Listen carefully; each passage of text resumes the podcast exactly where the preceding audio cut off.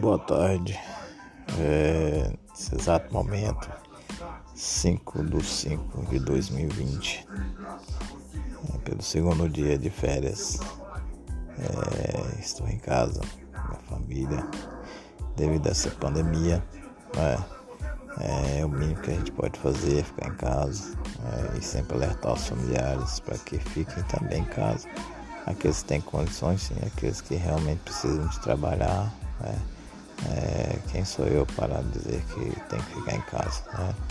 Então, para aqueles que consigam, que possam, que têm condições de ficar em casa, realmente. É, porque a gente está assustado não só com a doença, mas com tudo que todo jornal coloca, né?